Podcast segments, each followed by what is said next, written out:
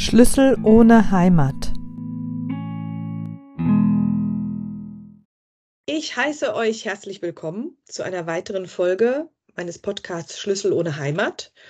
Und in dieser zweiten Staffel breche ich zum zweiten Mal äh, meine eigenen Regeln, nämlich Menschen zu interviewen, die äh, ihre Wurzeln nicht in Deutschland haben oder die nicht in Deutschland geboren sind und gehe auf die andere Seite ähm, des Ärmelkanals und darf meine liebe und langjährige Freundin Anna-Maria da begrüßen, die in Großbritannien seit, das musst du mir gleich nochmal genau sagen, äh, ich vergesse das schon, mehr als einem Jahrzehnt äh, lebt und dementsprechend ja eine andere Wahlheimat gefunden hat und deswegen auch in diesem Podcast passt. Und ich freue mich sehr, dass du heute da bist. Ich freue mich auch, dass wir ein Gespräch führen.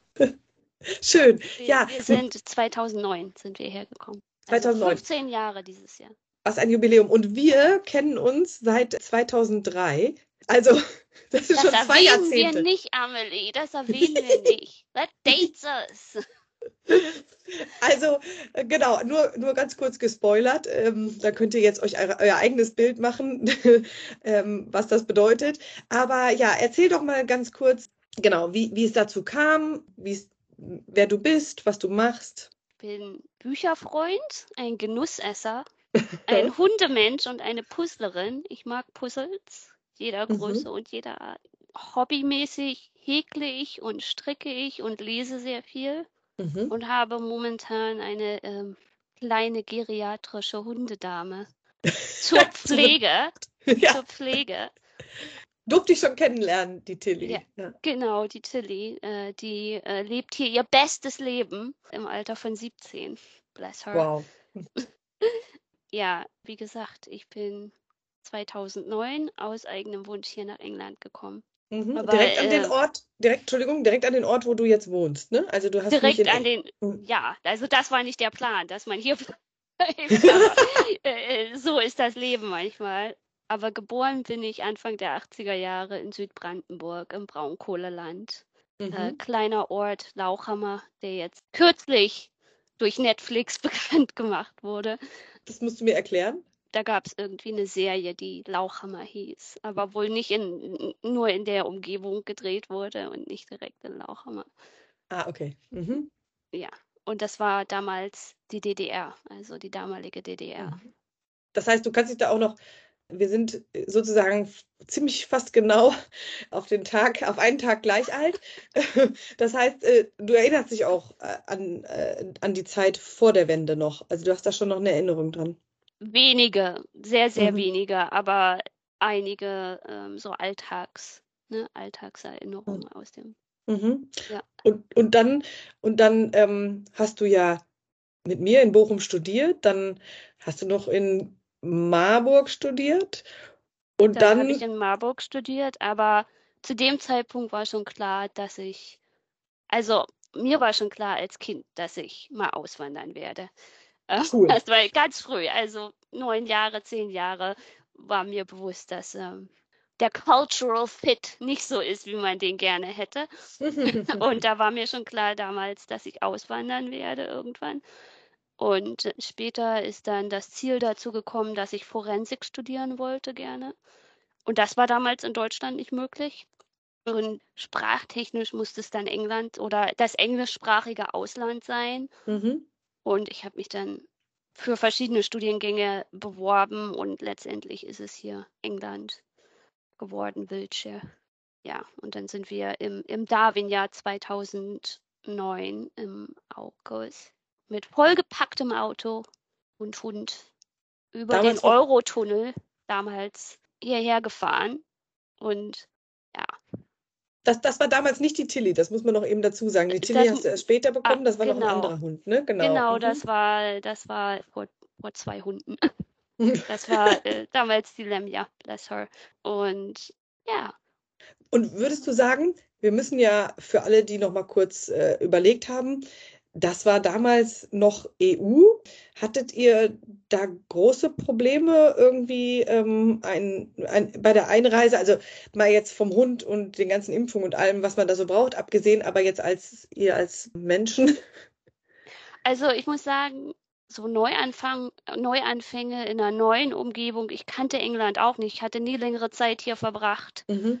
Äh, und hatte auch keine Familienanbindung oder Freundschaftsanbindung hier. Und dann auch noch ein Neuanfang in einer neuen Kultur und Sprache und so weiter und so fort. Das ist natürlich nie einfach. Aber ich muss sagen, als Studentin hier rüberzukommen und sich oben oder anzusiedeln, war eigentlich nicht super problematisch. Also die Anreise war schon von einigen unglücklichen Pannen und Zeichen geprägt, wo man sagen hätte können, na ja, eigentlich, eigentlich steht das unter keinem guten Stern. Da sollte man vielleicht doch wieder äh, äh, den Rückweg antreten sofort. Aber ich hatte mein Ziel vor Augen und da hatte man äh, sich so lange drauf vor, vorgefreut und ich war auch so überzeugt davon, dass das für mich der richtige Weg ist.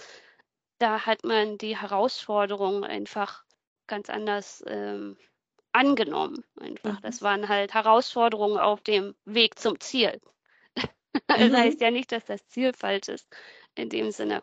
Und damals brauchte man noch kein Visum. Und also wirklich für den Hund war die Bürokratie und der Papierkrieg mehr als für mich. Also ich kann Mhm. mich da an nicht irgendwelche größeren Hürden erinnern. Dadurch, dass ich ähm, über die Uni angebunden war, das hat damals äh, geholfen, mit, da, damit in, in Bankaccount, äh, ein Bankkonto aufzumachen. Ja. Äh, Da brauchte man Hilfe. Aber ansonsten kann ich mich an wirklich keine, kein großes Drama in der Hinsicht erinnern. Und Bürokratie war so einer der Gründe, warum ich Deutschland verlassen habe. Also wäre das wirklich schmerzhaft gewesen, dann würde ich mich daran erinnern. Aber das war es damals nicht. Zumindest mit meinem Hintergrund ähm, als, als Studentin war, war es eigentlich kein Problem. Für die Uni musste ich damals einen Background-Check machen, weil das die Defense Academy of the United Kingdom war. Das heißt, da, da waren sicherheitsrelevante Bereiche, Explosions, Engineering und Ballistics und things like that, wo man, ähm, wo man einen Sicherheitscheck für brauchte. Aber ansonsten war das eigentlich alles aus meiner Erinnerung heraus ziemlich schmerzfrei. Und ich glaube, um ehrlich zu sein, damals hatte ich mein Masterstudium abgeschlossen und da wäre auch in Deutschland entweder weiterer Bildungsweg oder ein Umzug aus Arbeitsplatzgründen ähm, wäre da in Frage gekommen. Mhm. Und mit einem Umzug, äh, größeren Umzug innerhalb von Deutschland hätte ich, glaube ich, ähnlich viel Stress gehabt. Andere Gründe, also Stress aus anderen Gründen oder andere ähm, Herausforderungen ähm, und vielleicht unvorhergesehene Umstände, aber ich glaube, dass das wäre ähnlich äh, aufwendig gewesen. Das Ja. ist, das klingt äh, sehr gut. Das klingt auch nach dem, was wir ja innerhalb dieser Europäischen Union ja so, so inzwischen als selbstverständlich annehmen, was es nicht ist.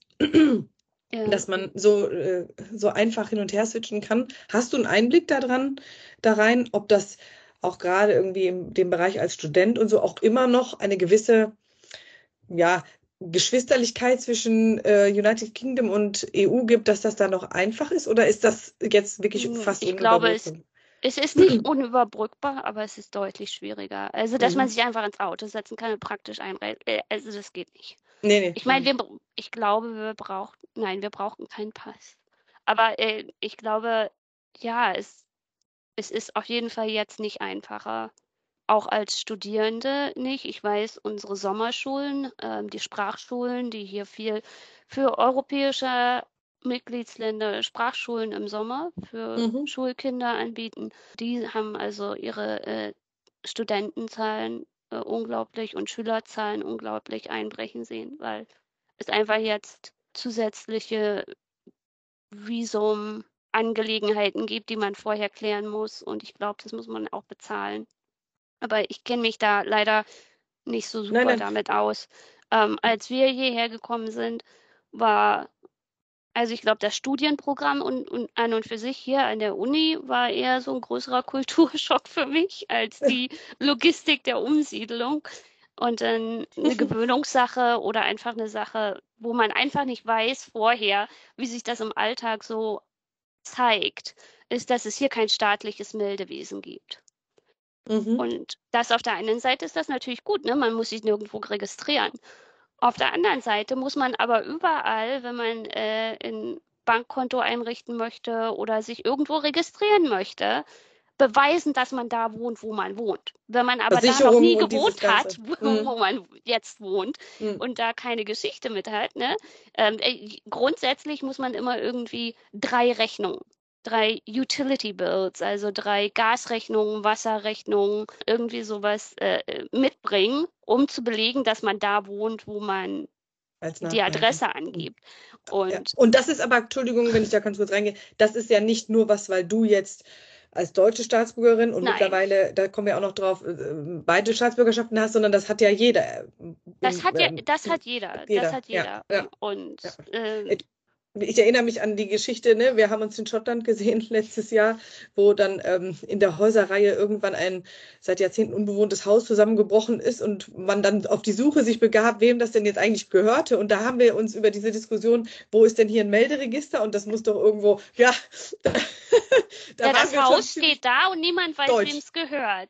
Interessant. Ja. Und dann gibt es da verschiedene Zweige der Maklerindustrie, die sich um solche Sachen kümmern oder auch Solicitors, also Anwälte direkt für, für solche Angelegenheiten, die das dann nachvollziehen können. Aber das ist erstmal, wenn man aus Deutschland das nicht so gewohnt ist, dann ist es erstmal äh, ein Mystery, ja? Äh, wa ja. Warum weiß niemand, wer da wohnt, wem das gehört und so weiter und so fort. Kleiner, kleiner Spoiler, es kann, also ein gewisser Grad an Bürokratie kann auch sinnvoll sein. Kann sinnvoll sein, muss aber nicht. muss aber nicht.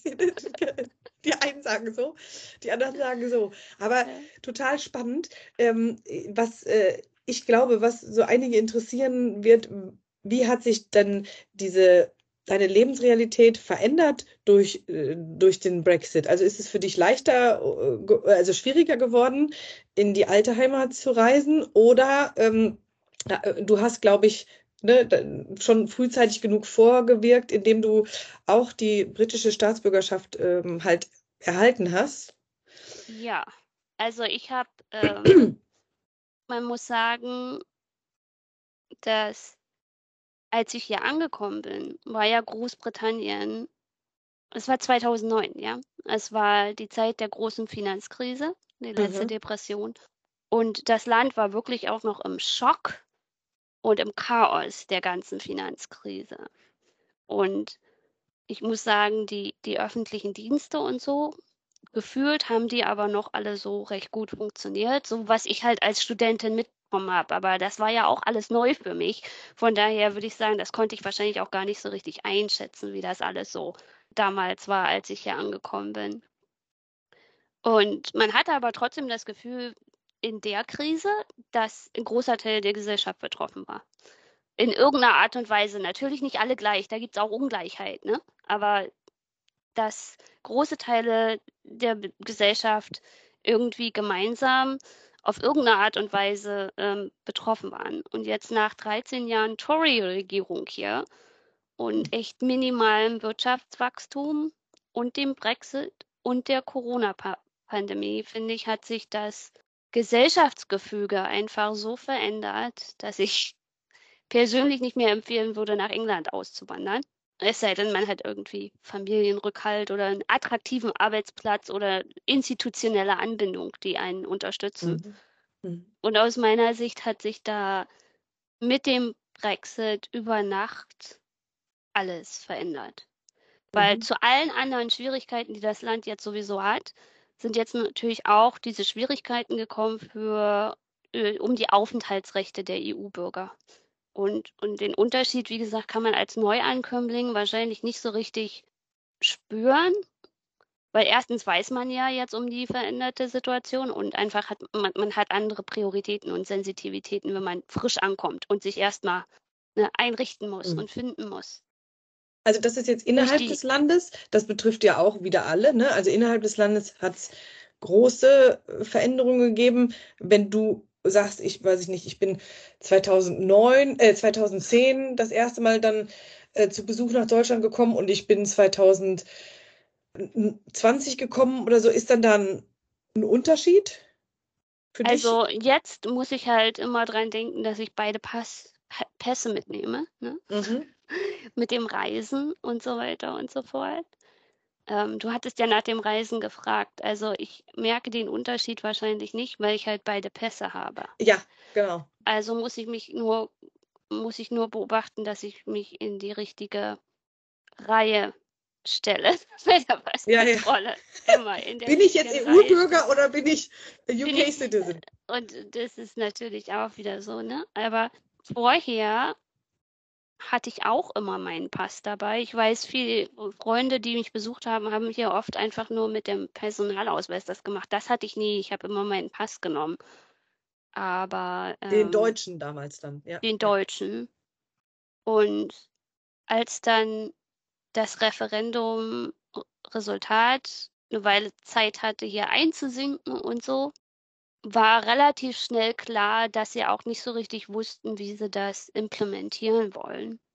Und äh, aus den ganzen Versprechungen von wegen die Leute, die jetzt bisher hier hergekommen sind und sich eingerichtet haben, für die wird sich überhaupt nichts ändern.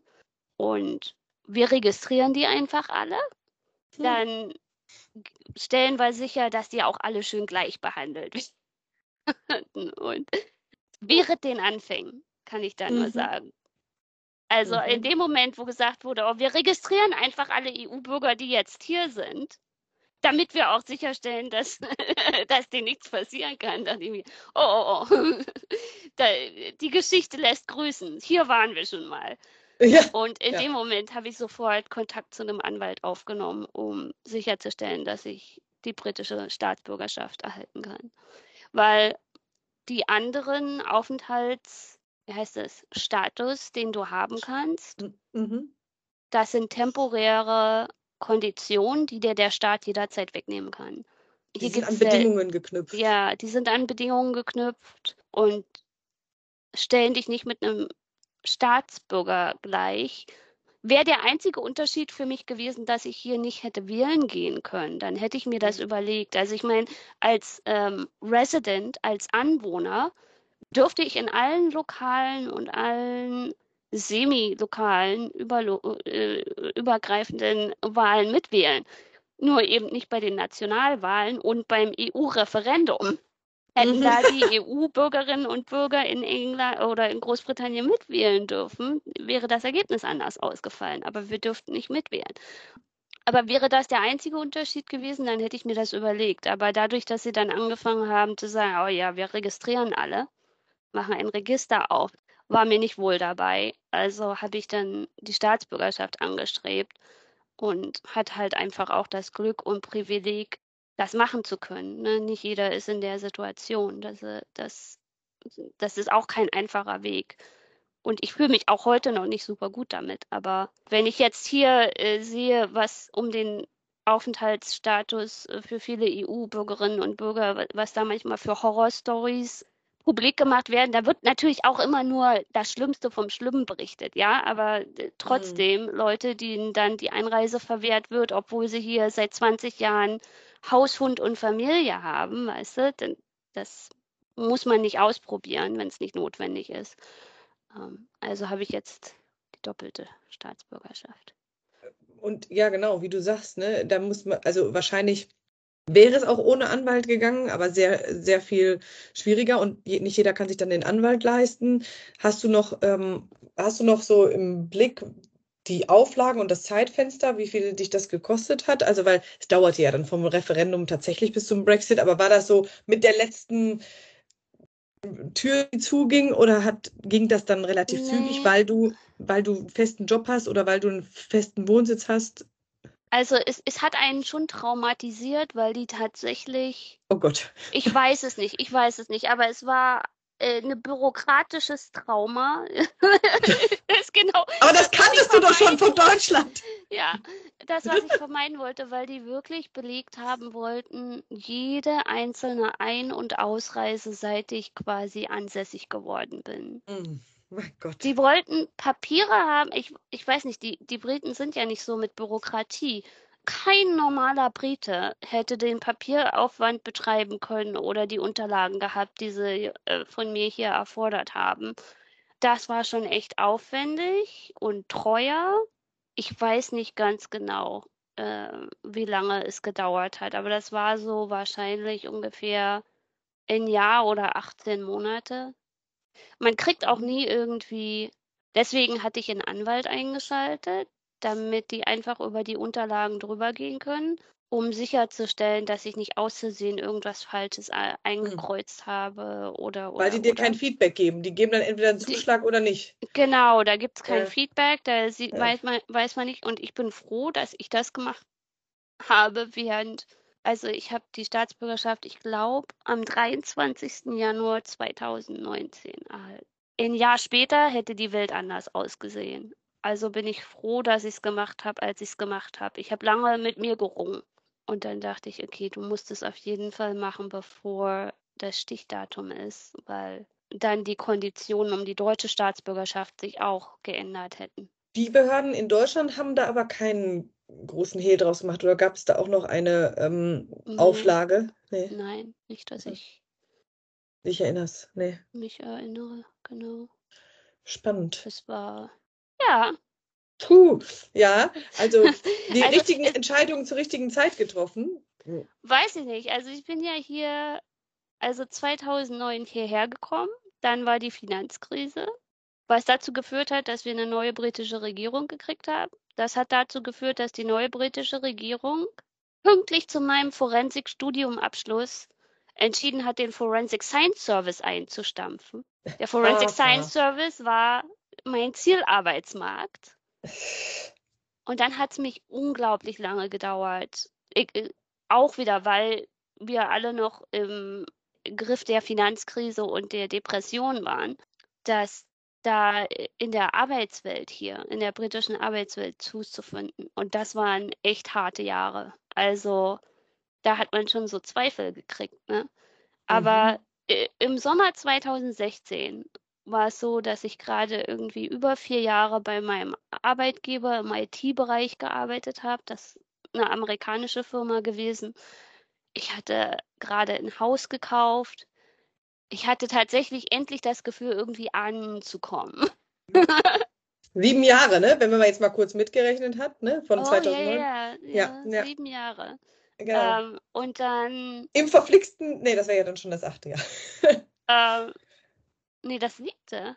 War im 7. Jahr. Ja, Ja. okay, ja, im 7. noch, ja, okay. Und dann kam's zum 24. Juni 2016, morgen nach dem Referendum, an dem ich wie jeden Tag zur Arbeit gelaufen bin, aber natürlich total im Schock. Und da bin ich das erste Mal zur Arbeit gegangen, eben mit dem Gefühl, hier nicht erwünscht zu sein. Ja, Und dass mein Beitrag nicht nicht ge gewollt ist. Und das war schon schwer. Und zu dem Zeitpunkt war das Team auf Arbeit 'n gemischtes Team, also 10 oder 12 Leute aus England, Frankreich, Italien, Amerika, Portugal. Und ich glaube, wir hatten 2 oder 3 Engländerinnen, aber die waren auch alle mit Europäern verheiratet oder hatten europäische Kinder oder Europ äh, Familie auf dem europäischen Kontinent. Und wir waren einfach alle nur total geschockt von dem Mhm. Ergebnis und haben Das uns heißt quasi au weinend durch den Tag getröstet und Pizza gegessen. Also, an dem. Tag ist nicht viel passiert. Wir äh, wir waren alle so so geschockt und Das heißt aber desorientiert. auf dem Weg hast du dich alleine gefühlt, aber zum Glück in diesem Arbeitskontext auch 'n bisschen wieder aufgefangen gefühlt, weil also, weil äh, weil alle Ja, dann ä man realisiert, dass alle im waren, gleichen. Boot sitzen. Mhm. Ja. Was für was für 'n verrücktes ja, ja, und das da seid ihr ja ein Beispiel von Hunderttausenden, ähm, gewesen, ne? Also, Also, ähm 2016 war nicht nur für die für die Briten schlecht, ne? Muss man auch mal dazu sagen. Äh, ja, aber, äh, ne, nichtsdestotrotz, ähm, diese äh, die Reichweite dessen, was ja auch heute, äh, noch an an der einen oder anderen Stelle immer mal wieder wahrscheinlich dem einen oder anderen aufs Butterbrot geschmiert wird, was da auch nicht zu dem gewünschten Effekt geführt hat. Aber die Reichweite dessen ist ja für die ja, für die Inselbewohner ein eine andere als für uns, ne? Also Aber ich muss sagen, die Berichterstattung dazu geht schon nicht weg.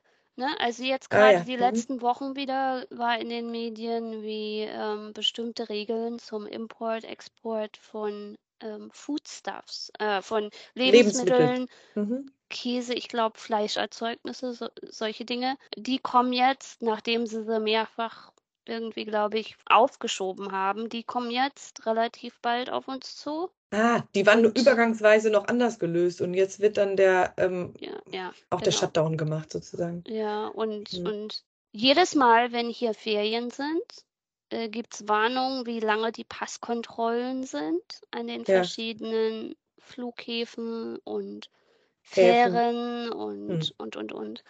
Also, Ja, also äh, eine, ein einschneidendes Erlebnis für dich persönlich und für diese ganze britische Gesellschaft. Hast du heute nach ähm, ja, 15 Jahren da auch so eine Art Heimatgefühl oder wo verortest du persönlich Heimat? also Heimat ist auf jeden Fall Südbrandenburg. Äh, Südbrandenburg, ja. Südbrandenburg. Ich denke, jeder Mensch ist äh, ein Unikat wie so ein Edelstein. Und die Umgebung während der prägenden Jahre spielt eine große Rolle. Und das kann man Mhm. einfach nicht abschütteln, nur nach Mhm. Wunsch und Befindlichkeit. Mhm. Selbst wenn man es wollen würde, ne, es bleibt so in einem drin. Auf jeden Fall. Und man es gibt natürlich auch Sachen, die man vermisst, also die ich vermisse. Bestimmt Essen. Familienmitglieder und Menschen, äh. Freunde. Aber ja, auf jeden Fall die weiten Horizonte, die Industrielandschaft, wo ich herkomme, Mhm. die echten Sommer, die echten Sommer. Ähm, und das Essen auf, auf jeden Fall. Ich meine, England hat kein Bäckergewerbe. Das ist eine Tragödie der besonderen Art. Aber da ist, da ist England auch nicht mit alleine. Also Da das, ist England auch nicht mit alleine, aber das ist schon, das ist Lebensqualität, die, die da verloren ging. Ähm, aber mein Zuhause ist definitiv hier Swindon. Mhm. Also im übertragenen und im wörtlichen Sinne, weil ich habe mir das Haus hier ausgesucht. Ich habe mir das so ausgesucht. Und so Und ich fühle Haus. mich hier auch zu Hause. Aber als neue Heimat oder ja, Wahlheimat, das ist ein schönes Wort, das du gefunden hast. Ähm, als zweite Heimat oder so oder neue Heimat, zweite Heimat ja, neue Heimat nicht unbedingt, weil erstens hat man die alte noch, den alten Heimatbezug noch. Mhm. Und ehrlich gesagt, unter den richtigen Bedingungen würde ich es auch nochmal wagen, irgendwo neu anzufangen. Genau, nicht von Also, Deutsch, nicht die Zeit zurückdrehen von Deutschland aus, sondern jetzt an dem Punkt, wo du jetzt stehst, nochmal irgendwo neu anzufangen. Wenn ja, die, ja, nicht wenn, zurück nach Deutschland, auf nein, keinen nein, Fall, nein. nein, aber, aber irgendwo neu, ja, Ja, warum ja. nicht? Auch wenn, äh, so wie du beschreibst, ganz viele Menschen diesen Heimatbegriff eben an äh, Menschen, an Familie und Freunde knüpfen, was ja auch äh, ne, unmittelbar äh, uns beide betrifft, dass, dass man jetzt nicht mal eben sagen kann, hey, äh, äh, mir geht's schlecht oder du kommst zu meinem Geburtstag, ich komme zu deinem Geburtstag, weil ne, vieles ist möglich, gar keine Frage, auch trotz Brexit, weil man mit einem deutschen Pass auch immer noch gut einreisen kann und so. Also das ist ja, Fall. ne, Es ist nicht äh, unmöglich, ja. es ist alles nicht Aber unmöglich. Wir haben das schon gemacht, fliegend und mit Fähren und mit weiß ich was. Aber es ist eben nicht mal eben so möglich, ähm, weil ne, das ist das, was, Men was Menschen verbindet. Aber grundsätzlich für Familie oder für irgendein, ähm, irgendeine Freundesbeziehung oder so irgendwie zu sagen, ich gehe jetzt wieder in irgendwo hin zurück, wo ich mich bewusst gegen entschieden habe, wird ja auch nichts bringen. Also da ist es dann lieber, dass man sich ne, so oft wie möglich sieht. Da gibt es die Möglichkeiten online. Das ist total super. Ähm, und ja, da, da, da darf man auch selber gucken, wo man sich wohlfühlt. Und du hast ja auch ganz, ganz kurz noch einen Satz dazu. Du hast ja auch ganz viel ja, Freundschaft und einen großen Bekanntenkreis auch da wieder aufgebaut, wo du jetzt bist, in 15 Jahren, natürlicherweise. Ja, und Deutschland würde mich auf längere Frist auch unglücklich machen. Also das war Mhm. die richtige Entscheidung. Mit all dem Geschichtlichen, das man nicht ändern kann. Ne? Die Mhm. Geschichte auch in Deutschland hätte ich nicht ändern können. Ach Und Mensch. wenn man, wenn, wenn man da geblieben wäre, da, äh, da, für mich war das die richtige Entscheidung. Und es ist natürlich ein großes Glück und ein großes Privileg, aus eigenem Wunsch und aus eigenem Willen dahin zu gehen, wo man sich das aussucht. Und von daher bereue ich das auch nicht. Ähm, und das Leben gibt, ein, gibt einem Herausforderungen, egal wo man ist. Also da muss man, da, da muss man äh, sich keine Sorgen drum machen. Mhm. Aber für mich war das damals die richtige Entscheidung und ich bereue das auch nicht. Auch wenn es manchmal weh tut. Ne? Natürlich tut es manchmal weh, wenn man mhm. Menschen nicht, nicht sehen kann, so oft wie man möchte. Oder einfach, äh, es ist natürlich eine andere Teilhabe im Leben von Freunden und Familienmitgliedern, die man hat, als wenn man da wäre.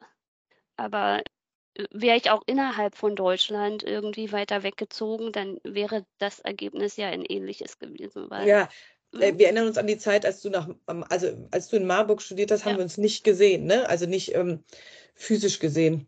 Genau. Und in, natürlich, ne, in Bochum, wo wir zusammen studiert haben, natürlich dann äh, mehrmals in der Woche.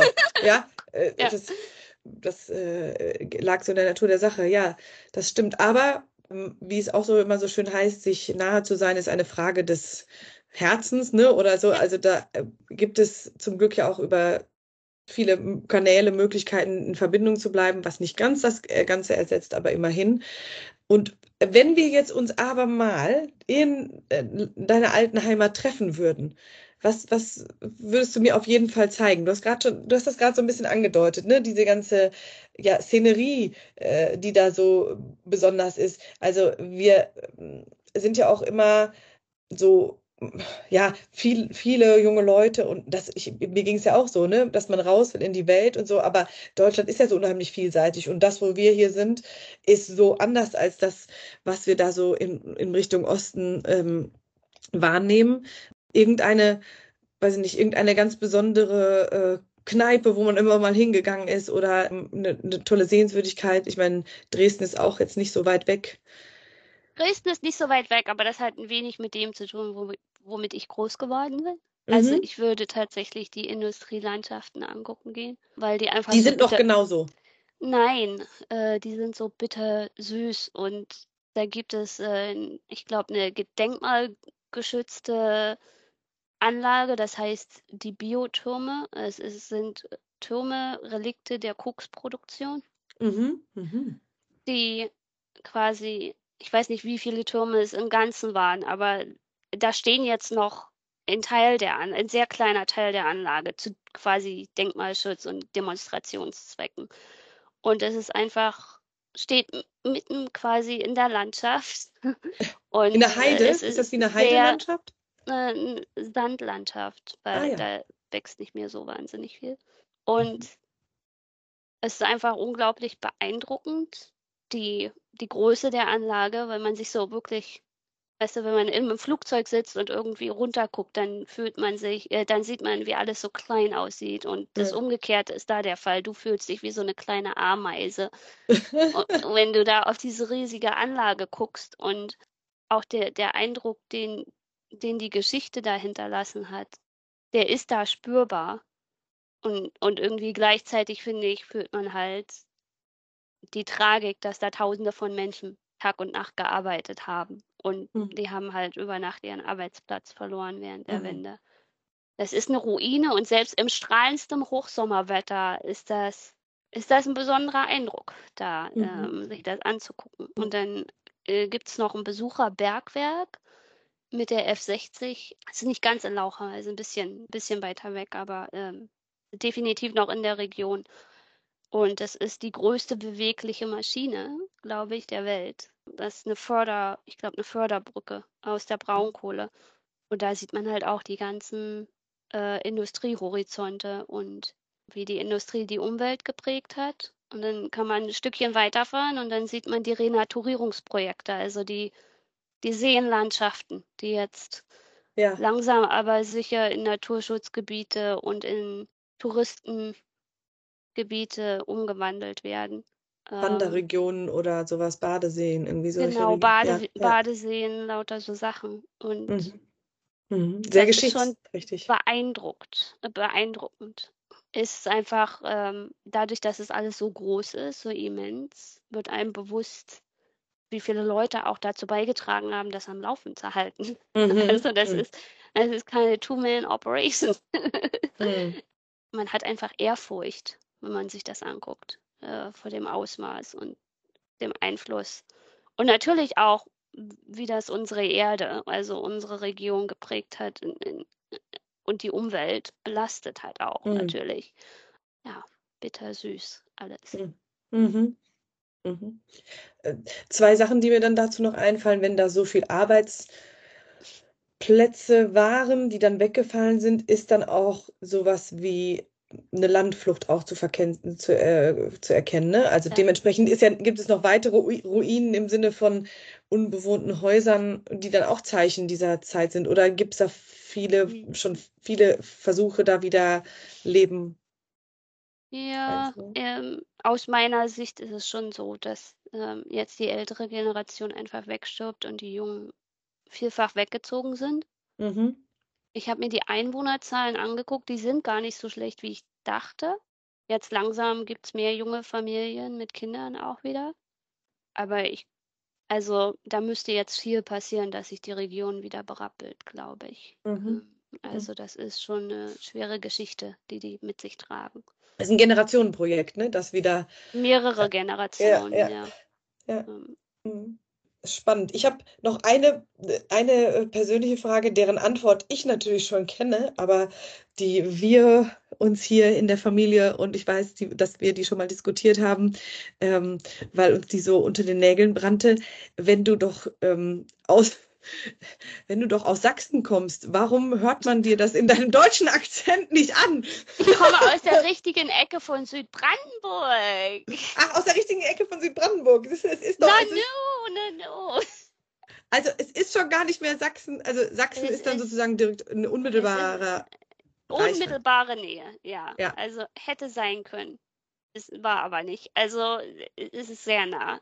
Und mit der paar Ortschaften Landesgrenze, weiter. Mit der Landesgrenze ändert sich dann auch der Dialekt. Weiß ich, also es hat schon einen Dialekt, aber nicht, nicht das typisch Sächsische, was man, was man sich, was man so kennt. Ja, ein kleines, Anek kleines Anekdötchen, ne? Finde ich, äh, find ich super. Anekdötchen, ja. Ja. Ja, Dresden ist definitiv weniger als eine Autostunde entfernt, aber doch ganz anders. Eine Mhm, ganz mhm. andere Umgebung. Ähm, Hm, Gro- Großstadt halt, das passiert ja auch nicht nur in, im Osten, Ja. das ist im Westen äh, vergleichbar. Also vielleicht das Ruhrgebiet ist noch so anders, ne, weil das so alles ineinander verschwimmt. Da hast du nicht ganz so viel k- krasse Aber Grenzen. Regionalstolz ist doch trotzdem da. Also Aber Regionalstolz, äh, erst recht mit den Fußballmannschaften. Ne? Also an, an, da scheiden sich hier die Geister. Genau. Aber ja, das ist ein Thema für einen eigenen Podcast und das ist ja auch in England nicht anders. Wir, wir, ähm, wir haben hier natürlich auch alle ähm, Kloppe und Liverpool, aber wie gesagt, wir reden jetzt nicht über Fußball. also wir sind. Äh, Swindon Town all the way. ja, ich würde dich zum Abschluss eigentlich gerne nochmal fragen, ähm, auch wenn das jetzt so im Vorgespräch vielleicht nicht ganz so abgestimmt war, aber nochmal fragen, was, was würdest du Menschen raten, der, ja, der jetzt sagt, auch wie du aus freiwilligen Stücken, und da habe ich ja auch im Podcast schon andere gehabt, ähm, aus freiwilligen Stücken, ich gehe in ein anderes Land, worauf sollte ich mich vorbereiten und was sollte ich auch einfach ähm, ja, auf mich zukommen lassen? Also ich würde sagen, wir reden nicht über Aufenthaltsrechte und Visa. Nein, nein, nein, nein. Äh, Weil das ist eine ganz eigene Geschichte. Da muss man sich vorher jetzt miteinander mit, mit auseinandersetzen. Ja, das ja. wusste man vor, vorher noch nicht so. Jetzt ist das ein großes Thema. Aber ich glaube, wenn man das einmal für sich geregelt hat, ist das auch, ne? Das, das, das nicht kann man ja das, auch irgendwo worauf du- nachlesen. Ja. Genau, und das, da, darauf wolltest du ja auch nicht raus. Ich glaube, es gibt so zwei, drei Themen, mit denen man sich wirklich, wenn man hierher kommen wollen würde, erstens, wie gesagt, das ist meine persönliche Meinung, Irland ist auch schön. ähm, Ah. warum nicht Irland? Aber wenn, wenn es denn unbedingt Schottland auch. Schottland, aber trotzdem Großbritannien, ne? Ähm, wenn es denn Großbritannien sein sollte, Mhm. dann muss man sagen, die regionalen Unterschiede hier sind sehr, sehr groß. Mm, England, Nordirland, Wales, Schottland, es sind alles eigene Länder und Regionen mit ihrer eigenen Geschichte.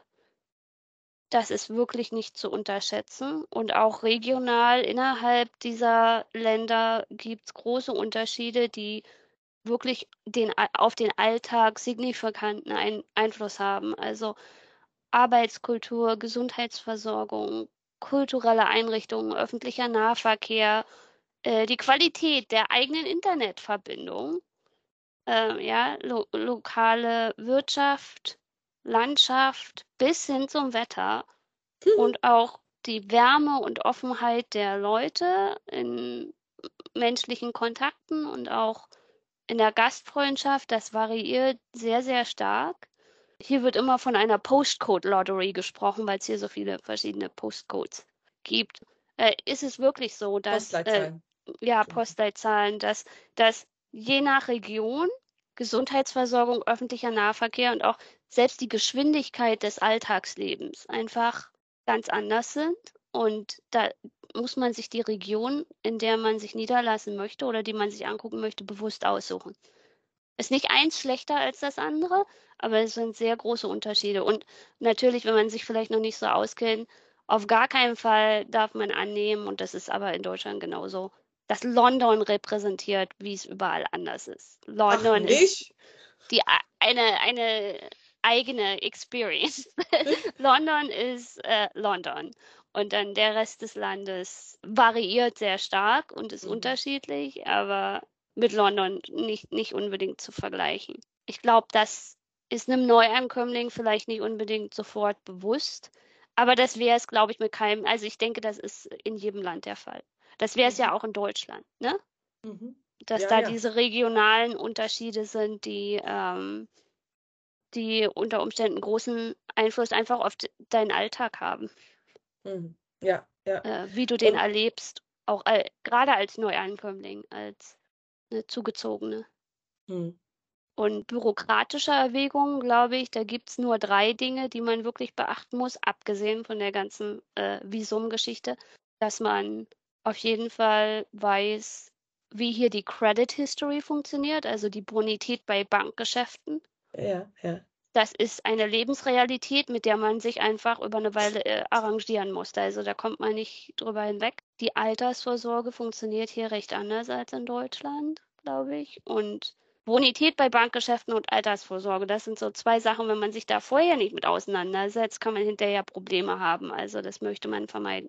Und dann einfach der Umfang des Wohlfahrtsstaats oder des ja. Sozialstaats. Ja. Der ist mit Deutschland also wirklich nicht zu vergleichen. Vielleicht bin ich da auch einfach nicht schlau genug, das auszunutzen, aber von dem, was ich bisher mitgekriegt habe, ist es marginal besser als in Amerika, aber nicht deutlich besser. Und spannend, spannend, dass obwohl die nicht so, ganz kurz, ne, ich, ich spoiler jetzt mal, äh, spannend, dass obwohl sie nicht, obwohl sie nicht so ein jetzt offensichtlich großes Sozial- äh, oder Millionen, Milliarden schwere Sozialnetz haben, trotzdem so pleite sind. Weil das ist ja immer das, wo wir hier sagen, wir, wir haben kein Geld, weil wir hier alle, ne, also das Argument von Populisten, weil wir dann alle irgendwie durchfüttern und so. Aber das, es funktioniert ganz gut, das System, und wir sind trotzdem ja, an vielen Stellen stehen wir uns noch besser als die Briten. Oh, da, das liegt aber daran, dass die Deutschen weniger gewillt sind, Schulden zu machen. Und bei uns sind gerade, glaube ich, die ähm, Debt Services, das, was uns, was uns arm macht. Und De Deutschland hat ja zumindest die Intention der schwarzen Null. Und äh, ich weiß, da gibt es auch Do Diskussionen drum, aber das gibt es halt hier so nicht. Und entsprechend hat das auch Konsequenzen. Und das Steuersystem, muss man auch ganz ehrlich sagen. Äh, einfach, äh, man zahlt als normaler Arbeitnehmer wahrscheinlich weniger Steuern, als man in Deutschland zahlen würde. Und die Kombination macht den Sozialstaat halt einfach weniger gut. Äh, flüssig, weniger flüssig. Flüssig. Mhm. Und ja, wer also in der Hinsicht in irgendeiner Weise Bedarf hat, muss sich vorher absolut informieren. Also vieles erfordert hier halt selbst Eigen, Selbstver Selbstversicherung oder Eigenverantwortung, Privatversicherung. Mhm ich habe es mir nochmal nachgeguckt, weil ich finde, dass die Zahl einfach interessant ist. 25 Stunden Kinderbetreuung, also in der Kinderkrippe oder im Kindergarten, kosten hier im Schnitt 7000 Pfund im Jahr. 25 Stunden die Woche. Ja, das ist der, also minimal, man, hier ist das da, Minimalsatz. Da, mhm. Ja. Mhm. Ja, also wenn man in irgendeiner Art und Weise aufs Gesundheitswesen, auf den Wohlfahrtsstaat, aus welchen Gründen angewiesen ist, da sollte man sich vorher informieren. Wenn man das nicht ist, lässt einen der Staat relativ in Ruhe, solange die eigenen Verhältnisse recht einfach und übersichtlich sind. Aber ja, also Altersvorsorge, Bankgeschäfte und Wohlfahrtsstaat. Ähm, das sind so die Sachen, da sollte man sich wirklich vorher drüber informieren. Man sollte auch Sprachkompetenz mitbringen. Also man hört auch immer wieder, dass, Leute, dass es Communities gibt, die ja gar kein Englisch sprechen. Und ja, das mag auch so sein, aber und man kann das natürlich auch über, ne, über eine Weile aufbauen, die Sprachkompetenz, aber zumindest Sprachkompetenz im Alltag, dass man im Alltag nicht hilflos ist. Das ist erforderlich. Man muss nicht perfekt sein, hm, aber ja. man muss nicht perfekt sein, äh, wirklich nicht, aber alltagstauglich. Ne? Ja. Dass man ja. einkaufen gehen kann, dass man zum Arzt gehen kann, dass man dem Zahnarzt erklären kann, wo es weh tut. Das ist schon hilfreich. Ja, das ist ja sowieso das A und O. Das ist schön, dass wir das jetzt nochmal so zum Ende hin abrunden, weil das ja eben auch egal, ob du jetzt als Einwanderin in äh, England oder jemand, der hierhin einwandert, ähm, wenn es nicht die gleiche Sprache ist, wenn wir jetzt nach Österreich oder in die Schweiz gehen, ist es etwas anders, verhält sich das etwas anders, aber ansonsten, oder vielleicht auch in den Grenzregionen äh, zu Niederlanden oder so, aber ähm, ja, grundsätzlich, ich kann nicht erwarten, dass ich in eine andere, in eine andere, in eine andere Region gehe, in ein anderes Land gehe und ich mich dann da auf meine, also mich dann da auf meine Muttersprache beziehe, sondern da muss ich mich anpassen. Das ist ja die Aufgabe desjenigen, der kommt und nicht die Aufgabe desjenigen, der, ne, der aufnimmt. Die haben wieder, wiederum andere Aufgaben. Das ist immer ein beiderseitiges, Integration ist immer ein beiderseitiges, aber es ist dieses, ja, ich bringe die Bereitschaft mit, da in der Gesellschaft äh, auch mich verständigen zu können. Auf jeden Fall. Und die Briten sind ja so höflich dass, äh, dass man in den meisten Fällen auch wirklich keine Probleme hat, auch wenn äh, am Anfang die Sprachkompetenz etwas limitiert ist. Die sind ja auch alle sehr, sehr hilfreich und freundlich. Von daher. Ähm, fast alle, sagen wir fast alle. Ja. Ja, aber ich, ähm, ja, ich finde das einen wunderbaren Abschluss, äh, ne, diese diese, diese sprachliche Komponente, die ja im Übrigen auch jegliche Art, also die Kommunikation ist ja jegliche Art von zwischenmenschlicher Beziehung, die sie betrifft, ne, das nochmal ähm, ja, hervorzuheben am Ende dieses Podcasts. Und bevor ich dir das letzte Wort übergebe, wenn du noch letzte Worte hast, die du noch äh, mitteilen möchtest, möchte ich mich ganz, ganz herzlich bei dir bedanken für ja, deinen Besuch in meinem Podcast, für unsere zwei Jahrzehnte lange Freundschaft, die äh, vielen Besuche ähm, und Kontakte über diese lange ne, über diese Distanz hinweg oder verschiedene Distanzen hinweg und auch immer wieder Rat bei Projekten und so weiter. Vielen Dank dafür. Und ja, ich übergebe da, dir das letzte Wort. Ja, vielen Dank, dass ich zu Besuch kommen durfte. ich hoffe, es war ähm, ein, ein, kleiner Einblick, ein interessanter Einblick ähm, für vielleicht auch Leute, die sich selbst überlegen, auf den Weg machen zu wollen. Oder auch nicht. Mhm einfach mal spannend. Ganz lieben Dank und ja, auf bald und wir hören uns. Wir Mach's hören gut. Uns. Mach's gut. Tschüss. Ciao.